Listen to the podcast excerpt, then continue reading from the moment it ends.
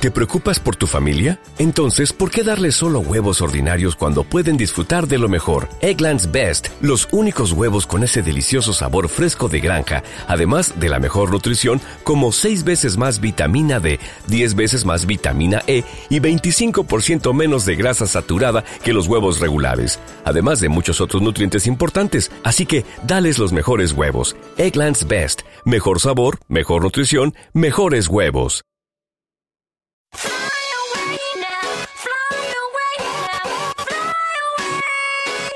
Bienvenida a Le Petit Cabinet, tu podcast de moda.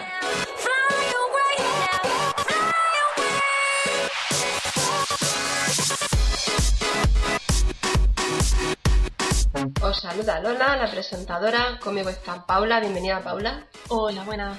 Pues nada, aquí estamos un mes más para daros las noticias del mundo de la moda, novedades, un poquito de shopping y hablar un poco de las tendencias. Este mes las tendencias no serán de moda porque ya las dimos el mes pasado, serán acerca de maquillaje y productos de cosmética. También una de las novedades que habréis podido observar es que la música del opening ha cambiado. Cambio de estación, cambio de opening que lleva tocando. Así que bueno, eh, otra cosa que también teníamos que deciros era el cambio del blog, que ha pasado de ser un blog de moda que no podíamos atender a ser el blog del podcast. Así que cada mes os iremos informando en el, en el blog, que os diremos al final, lo que irá pasando en el podcast, cuando se prepara el sumario, cuando se cuelga, dónde podéis cargarlo y demás. El sumario para el programa de este mes es noticias, tendencias, shopping, belleza y mujeres que cambiaron el mundo.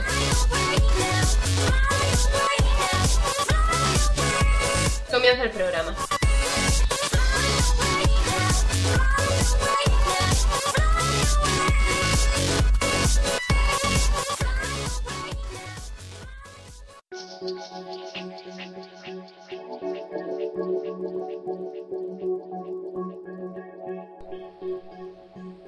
Noticias. Adiós a la mirada violeta. Fue una de las grandes divas de los años 60. Sus ojos de color violeta y su impactante belleza la convirtieron en un icono de todos los tiempos al que ahora decimos adiós. Elizabeth Taylor falleció el 23 de marzo a los 79 años de edad por una insuficiencia cardíaca. La actriz llevaba hospitalizada varios meses en el hospital Cedar Sinai de Los Ángeles por problemas de corazón. Su muerte deja un gran vacío en Hollywood, donde marcó una época con míticas películas como Mujercita o La gata sobre el tejado de zinc. Ganó dos Oscars por su espectacular interpretación en Quien teme Virginia Woolf y Una mujer marcada. Aunque su máxima aportación fue al mundo del cine, Liv, que siempre comentaba que no le gustaba este diminutivo, tuvo una especial relación con el mundo de la moda y la belleza. Incondicional durante décadas de los diseños de Marc Bohan para Christian Dior, fue portada de revistas como People y Life, posó ante el objetivo de Richard Avedon en 1964 y escribió el libro My Love Affair with Jewelry. Elegida en varias ocasiones como una de las actrices más hermosas, ya en los años 50 fue votada como la mujer más bella del mundo, llegó a lanzar su propia colección de fragancias. Hasta siempre, Elizabeth. Los creadores entran en los museos. El Museo de Bellas Artes de San Francisco acoge la muestra sobre uno del diseñador más aclamado, Valenciaga. Esta exposición, comisionada por Hamish Bowles, editor de Vogue América y una de las autoridades más representadas del mundo de la moda, refleja la influencia de España sobre el creador y cómo nuestra historia, costumbre y tradiciones influyeron en su diseño. La Casa Dior expone el 28 de abril al 24 de julio en el famoso Museo Pushkin de Moscú, coincidiendo con la reapertura de su nueva tienda en Moscú, diseñada por Peter Marino. Yohim Yamamoto conquista Londres con una retrospectiva que se celebra desde ahora hasta el próximo 10 de julio en el Victoria and Albert Museum, en conmemoración a los 40 años de su trabajo. Lacoste colabora con Malandrino. Lacoste y Catherine Malandrino unirán fuerzas en una insólita colaboración para crear cuatro colecciones conjuntas, según informa WWD. Dicha joint venture comenzará esta primavera con el lanzamiento de 12 originales piezas disponibles en tiendas a mediados de abril, que van desde pantalones de pata de elefante hasta faldas drapeadas, en un mix del look masculino más sporty, sello de Lacoste, con una estética más sensual y chic, toque de malandrino. Vogue contra la anorexia.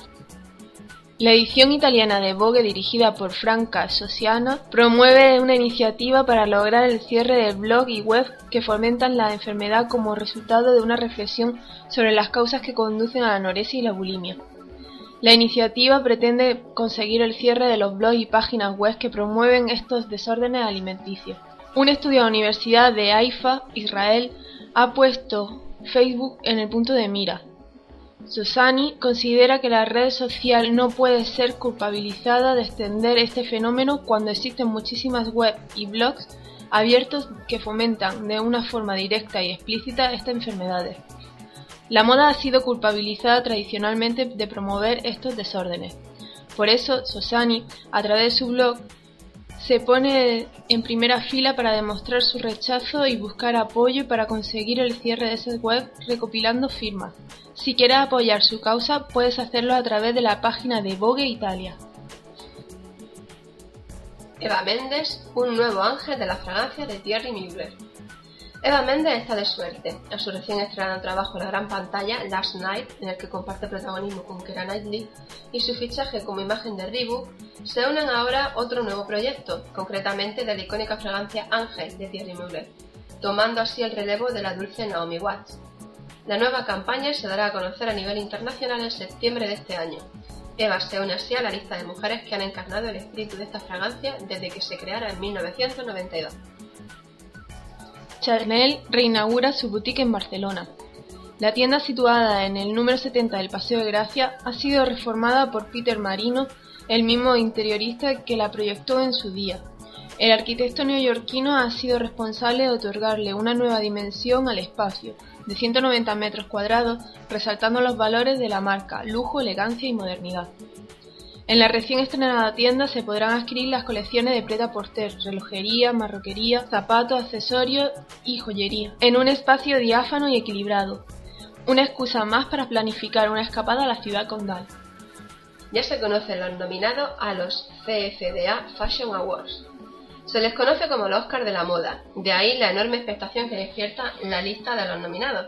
En la edición del 2011 competirán en la categoría del mejor diseñador de mujer del año Alexander Wang, Jack McCullough y Lázaro Hernández, de Proenza Schuller, Marc Jacobs. En la de hombre competirán Michael Bastian, Patrick Erben y Simon Spur. En el apartado de accesorios compiten Reed Krakow, Alexander Wang y de nuevo los Proenza Schuller. Los nominados como mejor talento emergente son Joseph Altuzarra, las hermanas Ashley y Mary-Kate Olsen con su firma The Row y Praval Gurum en el apartado de moda femenina.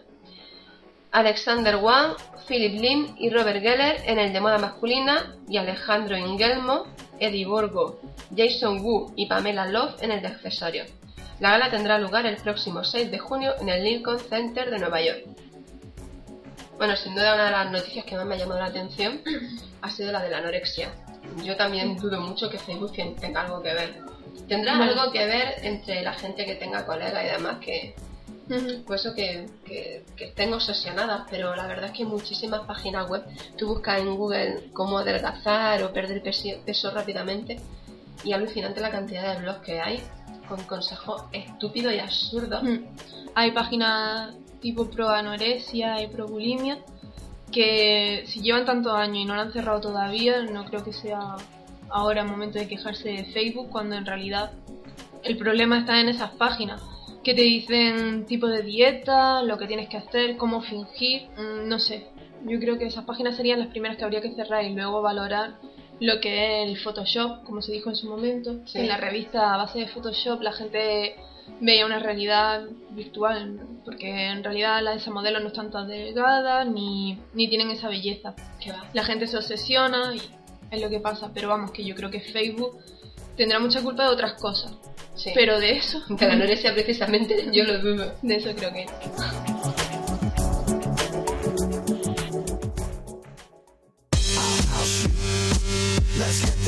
Tendencias. Bien, hoy hablaremos de lo que es el pelo y el maquillaje para esta temporada. Comenzaremos con los estilos. Los estilos de estética son el estilo Betty Page, look pin-up imitado por Kate Perry, Dita Bontis y Paz Vega, entre otras. El estilo años 20, que es un estilo sofisticado, con labios charol y peinado glossy, imitado por el Zapataki, Gwen Stefani y Diane Kruger. El estilo Fluor, que serían colores neón en ojos y labios, imitado por Pixie Lott, Liz Harley y Kylie Minogue. El estilo bailarina, que se caracteriza por tener tonos nude en el maquillaje, presentando una piel impoluta y el peinado clásico de moño, que se ha visto últimamente en Nicky Hilton y Amanda Seyfried. El estilo hippie sería cabello largo extra liso, también con extensiones y ojos smoky, imitado por Misha Barton, Rachel Wilson y Rachel Zoe. El estilo retrofuturista se lleva con cabello con onda al agua, como si fuera del año 20, y maquillaje metalizado. Ha sido imitado por Amy Adams, Eugenia Silva y Hilary Swank. El estilo punk sería con un corte de pelo rockero muy radical, ojos delineados en negro, muy delineados, y labios muy marcados en rojo o morado. Fíjate, si quieres llevarlo, en Alice Delal, Agnes Dane y Pixie Ghetto. Por último tenemos el estilo gótico, que sería maquillaje en los ojos con tonos muy sombríos y labios burdeos. Te puedes fijar en Taylor Momsen, Lake Lezard y Leighton Mister. En el cabello se lleva para esta primavera-verano el estilo Splash, Luce tus cabellos con un aspecto húmedo con espumas especiales, ideal para urbanitas. El moño, cualquiera vale, estilo bailarina, sobre la coronilla, estilo hip hop, retro, etcétera. Eso la verdad es que se ve bastante. Lo que pasa es que yo veo macro moño estilo Amy Winehouse todavía. no me gustan nada. No, pero bueno. Raya al lado, da igual que lleves coleta, moño, lo lleves suelto, liso, rizado, se lleva la raya. Y volumen, Inspírate en las divas disco de los 70 y dale volumen a tu pelo. El truco está en cardar el pelo y recogerlo con una coleta o moño. El look desecho grunge también se lleva bastante y está muy visto en la calle, que son los moños que hemos dicho en medio hacer, las coletas rotas y recogido muy desaliñado. Y los cabellos glossy, o efecto pulido. Pelo recogido escrupulosamente fijado con gomina o con gel. O sea, todo repeinado para atrás. Sí, sí, muy lamido. Mm, yo tengo una amiga que eso le llama lamido por una vaca. sí, sí, sí. A quien le guste, pues adelante. Vamos con las tendencias de maquillaje. La piel se lleva en tonos camel, se consigue con polvo suelto en tono beige. Se aplican los pómulos y la nariz y luego difumina hacia arriba y hacia abajo. nada de tono bronceado. un tono un poco más oscuro que tu piel, difuminado. Tampoco, yo lo he visto en la revista, tampoco queda feo. Y el efecto flash, que sería la piel muy blanca y muy brillante con tonos perla. Se consigue utilizando tu fondo de maquillaje habitual, el que tú uses, tu tono de piel o lo que sea, y dibujando en la zona T, que es la frente, la nariz y la barbilla, dos trazos muy claros con polvo más claro del tono que ya habéis puesto de base en, un tono perlado. Lo difumina un poquito y da un aspecto como de que te brilla la cara. Queda bien si sabes usarlo, ¿eh? Para los ojos el color neón, que son colores flúor rosa hasta azules, violetas, naranja, amarillo, verde, los colores chillones igual que se llevan en la ropa. Sí, muy fosforito. Hmm. El metal, el efecto de Moki eh, con colores metalizados en bronce, oro, plata. Y la raya blanca. Vuelve la raya que estuvo de moda en los 90. Llévala en combinación con sombras nacaradas y aplícala en la zona cercana a la nariz y con eyeline en la base de las pestañas. Completa el look con una máscara en blanco. Y luego nada, el layer liner, que es lo de que es aplicar la, raya para elevar el efecto de los ojos, abrirlos más. Te lo aplicas por fuera de las pestañas y te abre el ojo. Si lo aplicas por dentro de las pestañas, te hace el ojo más alargado y más pequeño. Eso para las que tienen los ojos saltones. Está bastante muy redondo.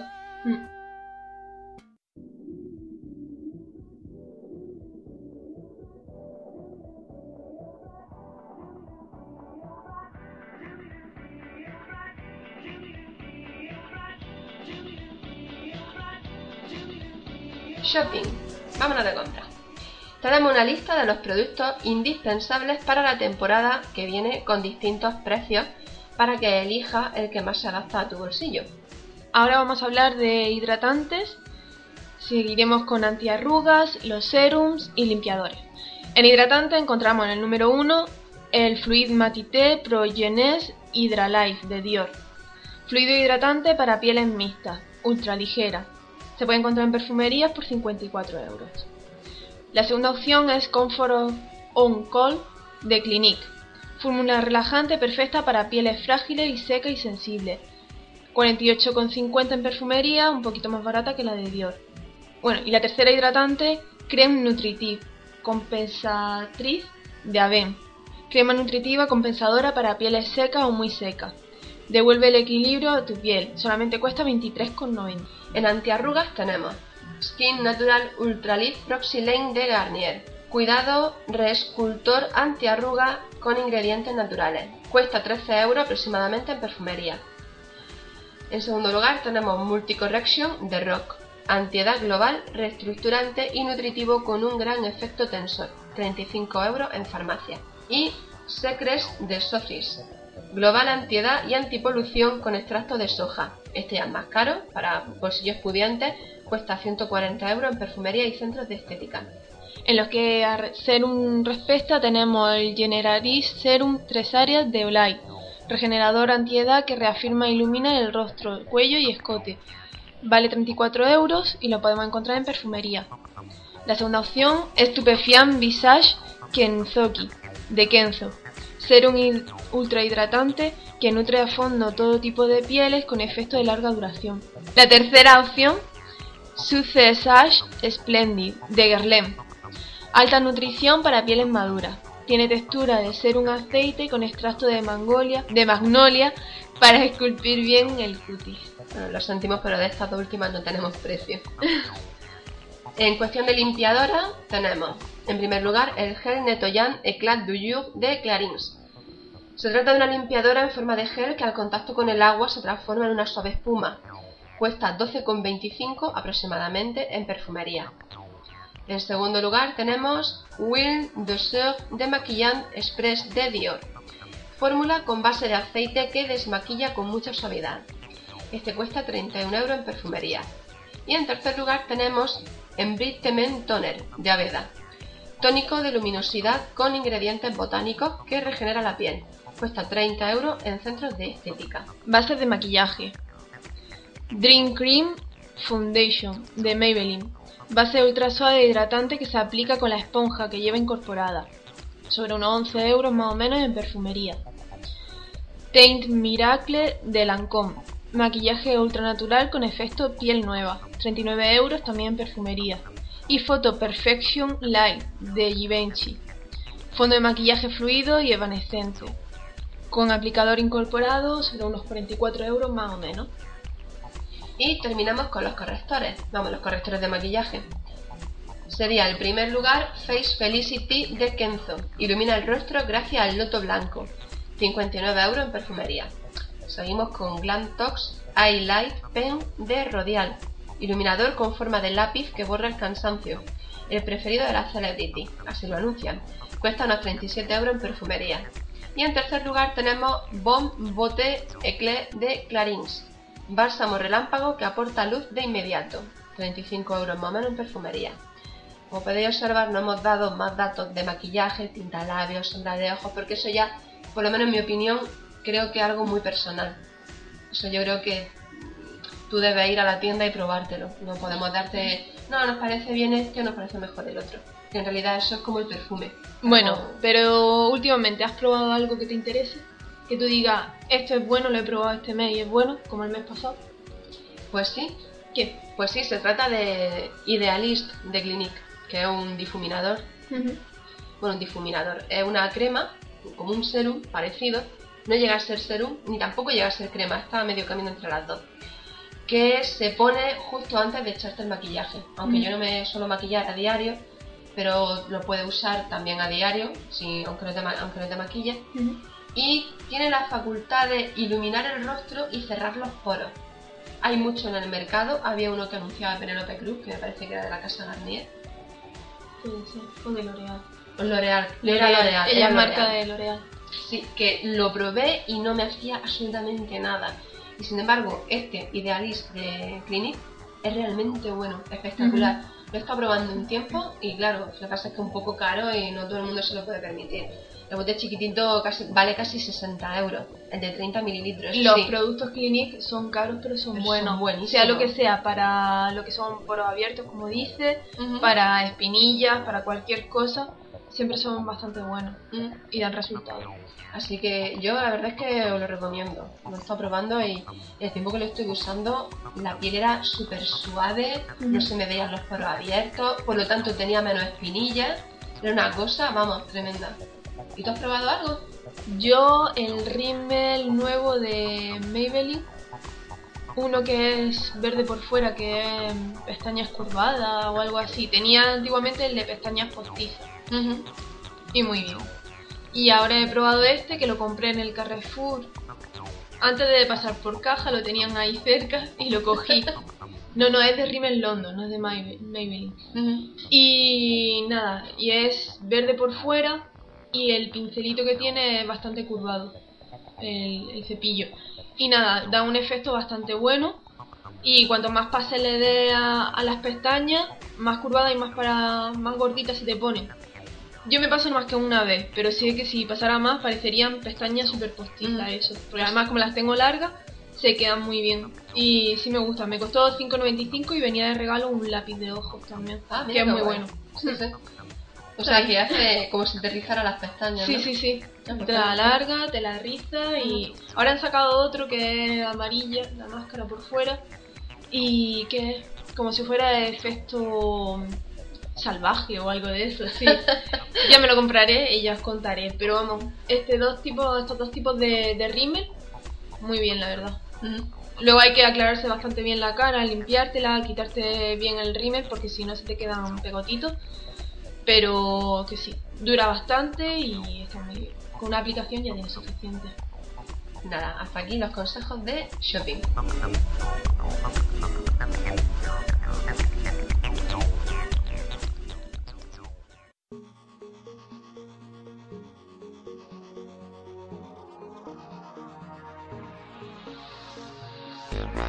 Belleza. ¿Sabes cuál es el modo correcto de lavar el pelo? A veces nos lavamos el pelo pensando en que lo hacemos perfectamente, pero no siempre es así.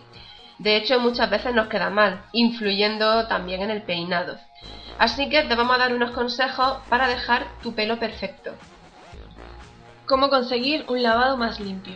Primero peínate antes de lavarte el pelo para eliminar suciedad, enredos, escamas de la piel, etc. Luego empapa bien el pelo antes de darte con el champú. El agua ayuda a prevenir la rotura del cabello. A continuación no uses mucho champú. Con una cantidad similar a una moneda de 2 euros es suficiente. Extiende bien el champú sobre el pelo mojado de la raíz a las puntas y masajea suavemente el cuero cabelludo. Aclara durante 3 o 4 minutos para asegurarte de que no quedan restos de champú. Recuerda que con un solo lavado es suficiente. Date dos veces si está muy sucio.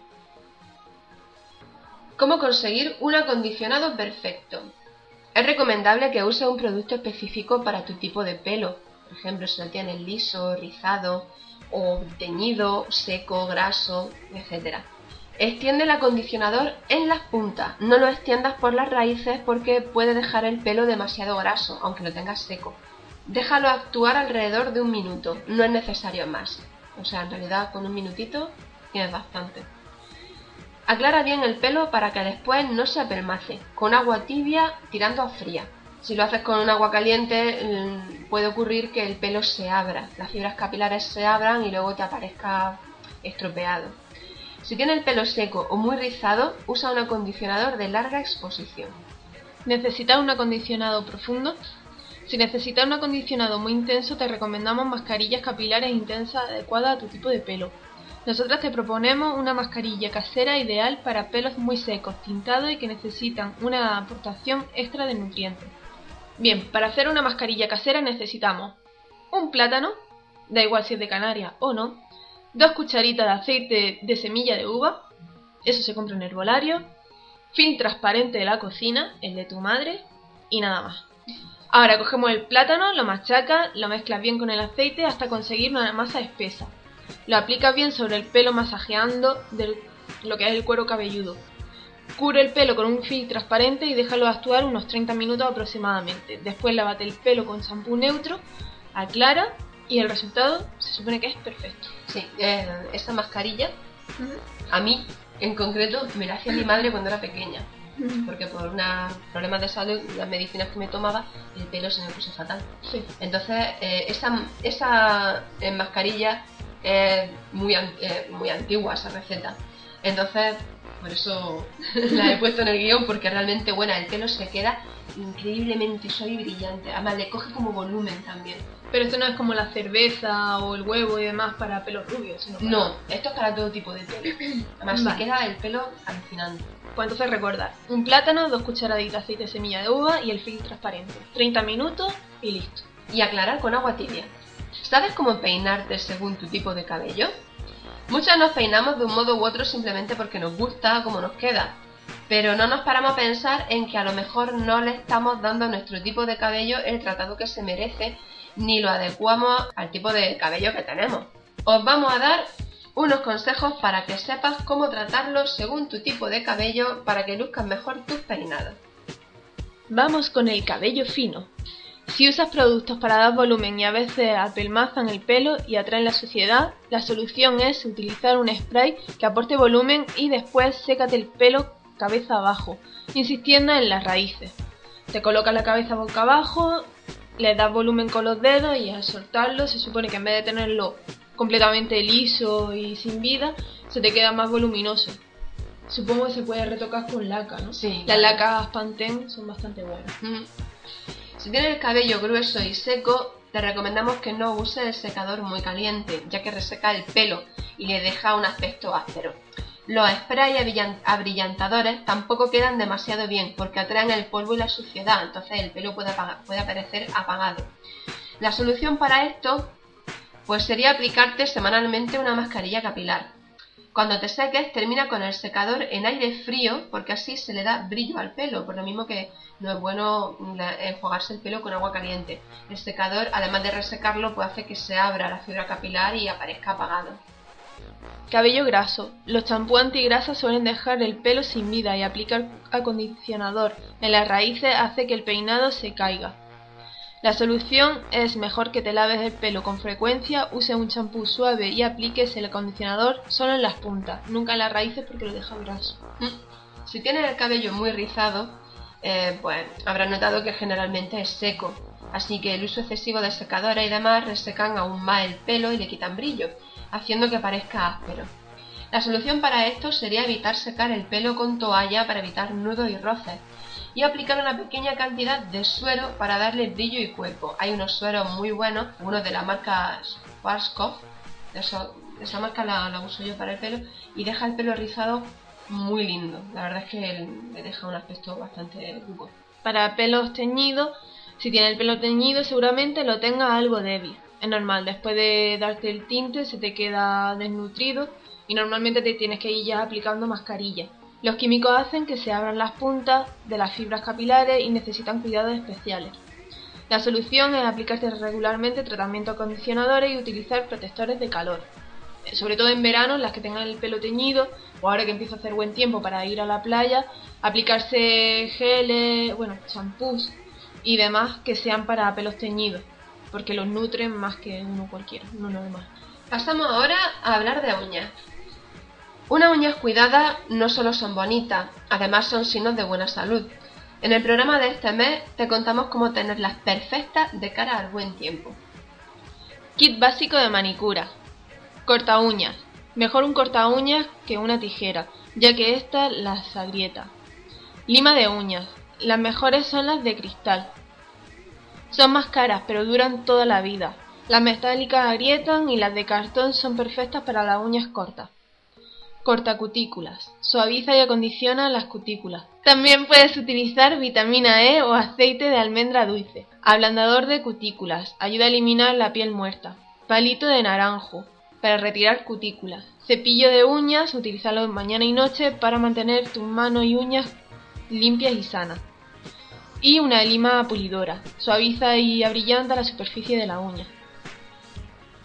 Mantener las manos y uñas en perfecto estado no te llevará más de 10 minutos de tiempo. Recuerda que antes de empezar debes retirar el esmalte de uñas con un quita esmalte sin acetona para no resecar y agrietar las cutículas. Primero aplicaremos una pequeña cantidad de crema para cutículas en cada dedo. Masajea suavemente y espera aproximadamente un minuto para que penetre. Después disuelve un poco de jabón líquido en un bol con agua calentita que no queme y deja la uña en remojo entre 3 y 5 minutos, más o menos, para reblandecer la piel muerta. Después retira los restos con el cepillo de uñas. Aclara las manos y sécalas bien. Seguidamente elimina las células muertas de la superficie de la uña con el palito de naranjo realizando diminutos círculos sobre ella y evitando la lúnula, la parte media de la luna de la uña, lo que es la parte de abajo porque podrías dañarla. Después envuelve el extremo redondeado en algodón para empujar las cutículas hacia atrás suavemente. Después aplícate aceite con vitamina E o crema para cutículas sobre la uña y loción para las manos en la piel. Date un masaje durante unos 3 minutos para estimular la circulación y el crecimiento de la uña. Es muy importante tener las cutículas sanas ya que impiden la entrada de bacterias y virus que provoquen infecciones en la piel y en la uña. ¿Quieres saber cómo tenerlas perfectas con un poco de esfuerzo? Para tener perfectas las cutículas, te recomendamos que, te apliques aceite o crema para cutículas todos los días, al menos tres veces por semana. Si la cutícula se vuelve dura o crece más de lo debido, recorta la parte sobrante con un cortacutículas o unas tijeras curvadas para uñas con cuidado de no cortarte. No corte en exceso las cutículas, porque entonces volverán a crecer más fuertes y gruesas. Recuerda que son una defensa natural. Cuando la empujes hacia atrás, no fuerces. Cuando notes resistencia, para. Sí, porque te puede hacer polvo el dedo, sangre. Antes de pintarte la uña, utiliza un algodón humedecido con quita esmalte sin acetona para retirar cualquier resto de aceite o crema. Hace poco salió, me parece que una señora que se quitó el esmalte con un quita esmalte con acetona y estaba fumando se prendió fuego. ¿Qué dice? Así que no lo recomiendo. Bien, limar y dar forma a la uña. Si limas tu uña una vez a la semana, a la vez que mantienes tu estilo, evitarás que se rompan. Es mejor si das toda la uña la misma forma. Procura no limar demasiado al llegar a los extremos pues además de parecer más larga estarás protegida frente a infecciones. Te explicamos la forma correcta de limar la uña. Empieza a limar desde el meñique hacia el pulgar. Inclina la lima hacia abajo para no limar en recto.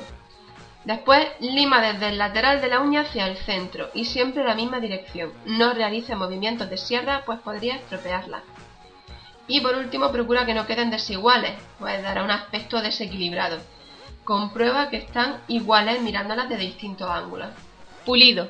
Es recomendable que pulas las uñas cada 15 días para que estén suaves y brillantes. De este modo conseguirás que tengan un brillo natural tan perfecto como si llevara brillo de uñas transparente. Ten cuidado y no te excedas, pues podrías reducir el grosor de la uña e incluso hacerte daño.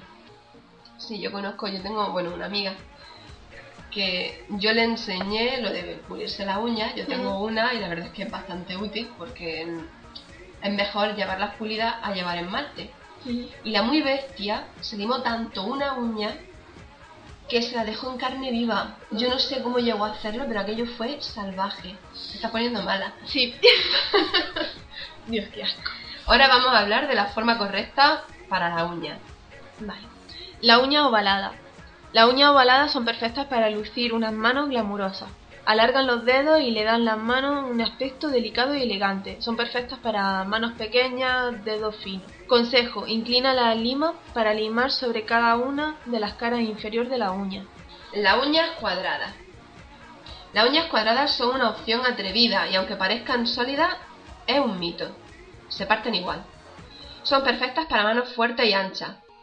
Y el consejo es que sujetes la lima formando un ángulo recto eh, con el borde de la uña. Uñas ovalo cuadradas. Las uñas ovalo cuadradas son, como su nombre indica, mitad óvalo y mitad cuadrado. Esta forma sienta bien a casi todo el mundo. Son perfectas para la mayoría de las formas y tamaños. Y el consejo es lima el extremo como si fueran unas uñas cuadradas y después redondea a los laterales. Hay otro tipo de uña, pero que es en pico. De hecho, ahora está muy de moda. Terminarla en pico. Pero hay mayor opción ahí a que se partan. Claro, hay mayor opción, aparte de que se enganchan en la ropa, te puede arañar, puede hacerle daño a alguien. En fin. Son más sucias. Son más sucias. Pero bueno, para gustos colores. Unas uñas cortitas también están muy bien, como las mías. Ah, esa es una cosa que no, que no hemos dicho. Si llevan las uñas cortas, parecen más joven. Es que, por supuesto. O sea, así. Las uñas largas dan Además, aspecto como más de vieja. Que no hace falta tenerlas largas para pintártelas de color si vas a salir por la noche o por ahí con la amiga. Eso te las pinta y se queda perfecto. Yo creo que simplemente teniendo un aspecto de manos sano, que no se vean descuidadas, estropeadas, yo creo que con eso es suficiente.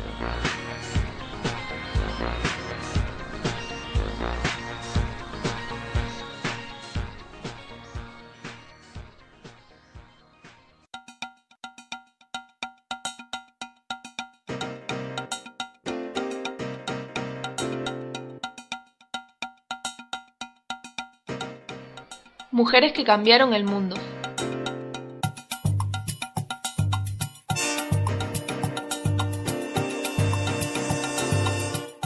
Hoy hablaremos de Maricuán. Tal vez este nombre no te suene de nada, pero si te decimos que fue la inventora de la minifalda, el 10 de julio de 1964, un desfile de la diseñadora inglesa Maricuán dio al mundo de qué hablar cuando presentó su colección de verano, mostró por primera vez y con gran atracción la minifalda, un modelo de falda que llegaba a estar 15 centímetros sobre la rodilla. Mary Kwan nació el 11 de febrero de 1934 en Londres. Estudió en la Escuela de Arte Goldsmith de Londres. Abrió su primera tienda en 1955, la mítica Bazar, en King's Road, con el que sería su futuro marido, Alexander Plunker Green, como socio. Al principio se dedicó a vender prendas juveniles firmadas por otros diseñadores, pero pronto empezó a vender su propia ropa, confeccionada casi de modo intuitivo, pues tenía poca experiencia como modista. Su éxito fue rotundo, ya que esta ropa barata y moderna caló por completo entre la gente joven de Londres, que se peleaba por sus diseños. En un desfile presentando su colección de primavera-verano en 1964, presentó la minifalda, la prenda sobre la que han corrido más ríos de tinta de la historia, incluso por delante del bikini. Tanto revuelo se armó que hasta la iglesia puso el grito en el cielo frente a un minúsculo diseño. Fue todo un escándalo. Pero, como siempre ocurre, todas las famosas divas y modelos de la época, como Twiggy, Brigitte Bardot, Nancy Sinatra, Betty Boyd, Jan Shrimpton y muchas otras, la usaron, y el controvertido diseño pasó a ser popular. La minifalda se puso inmediatamente de moda. A partir de 1970 comenzó a diseñar distintos elementos de moda. Lencería, perfumería, media estampada, botas altas por encima de la rodilla, sí, sí, no creáis que esto es nuevo, vestidos cortos, mallas de colores, cinturones a la cadera, inventó también el short, el pantaloncito corto, los pantalones de campana, los tos calados, impermeables de colores chillones, inventó también algún tipo, algunos modelos de gafas, corbatas masculinas y la maxifalda, que lanzó en 1968, que llegaba a los tobillos. El esmalte azul y el delineador de ojos plateados pasaron a ser los productos más buscados de los que la diseñadora fabricaba, que había declarado que había habían declarado la muerte del buen gusto y había dicho que la vida estaba en lo vulgar. Sus diseños pegaron fuerte en los años 60, representaron fielmente la moda británica del swinging London. En 1966 abrió su negocio al mundo de la cosmética, con una línea de productos que tenía una margarita como logotipo y que, por supuesto, fue todo un éxito. Fue criticada y admirada de mil formas. Quant tuvo mucho éxito en Londres, París, Tokio, Nueva York y Japón. Es una de las pocas diseñadoras británicas que fue condecorada por la reina Isabel II de Inglaterra. En 1966 recibió la Orden del Imperio Británico, un grado superior del que la soberana entregó a los Beatles, y la recibió, por supuesto, en minifalda. Trabajó en los vestuarios de la película como Gregory Gibb en 1966 y en Too Far de Road 1967. En 1998 diseñó el interior del Mini Mill de Signet, auto favorito. Es por esto que la minifalda recibió ese nombre. En el 2000, su empresa fue absorbida por una firma japonesa y hoy todos sus conceptos de color se traducen en boutiques que están repartidas entre Londres, Nueva York y Tokio con maquillaje, paraguas, bolsos y accesorios. Actualmente sabemos que vive en las afueras de Londres trabajando como consultora de la empresa que lleva su nombre. Esto demuestra que no se inventa nada nuevo, todo está ya inventado y muchas de las cosas le inventó esta mujer a la cual hay que agradecérselo. Hoy en día solamente existe lo que es reinventar. es cambiar un poco lo que es el producto que ya se hizo, los colores, pero todas las modas vuelven. Mm. Igual que las faldas largas, que la inventó, pues creo que fue en los 90 o así, se llevaba bastante. Ujú. Una falda súper larga, normalmente negra, o los vestidos de falda larga. Y hoy en día se lleva la minifalda, no Mm. es otra cosa. Y Así vuelve, que- vuelve la maxifalda este año.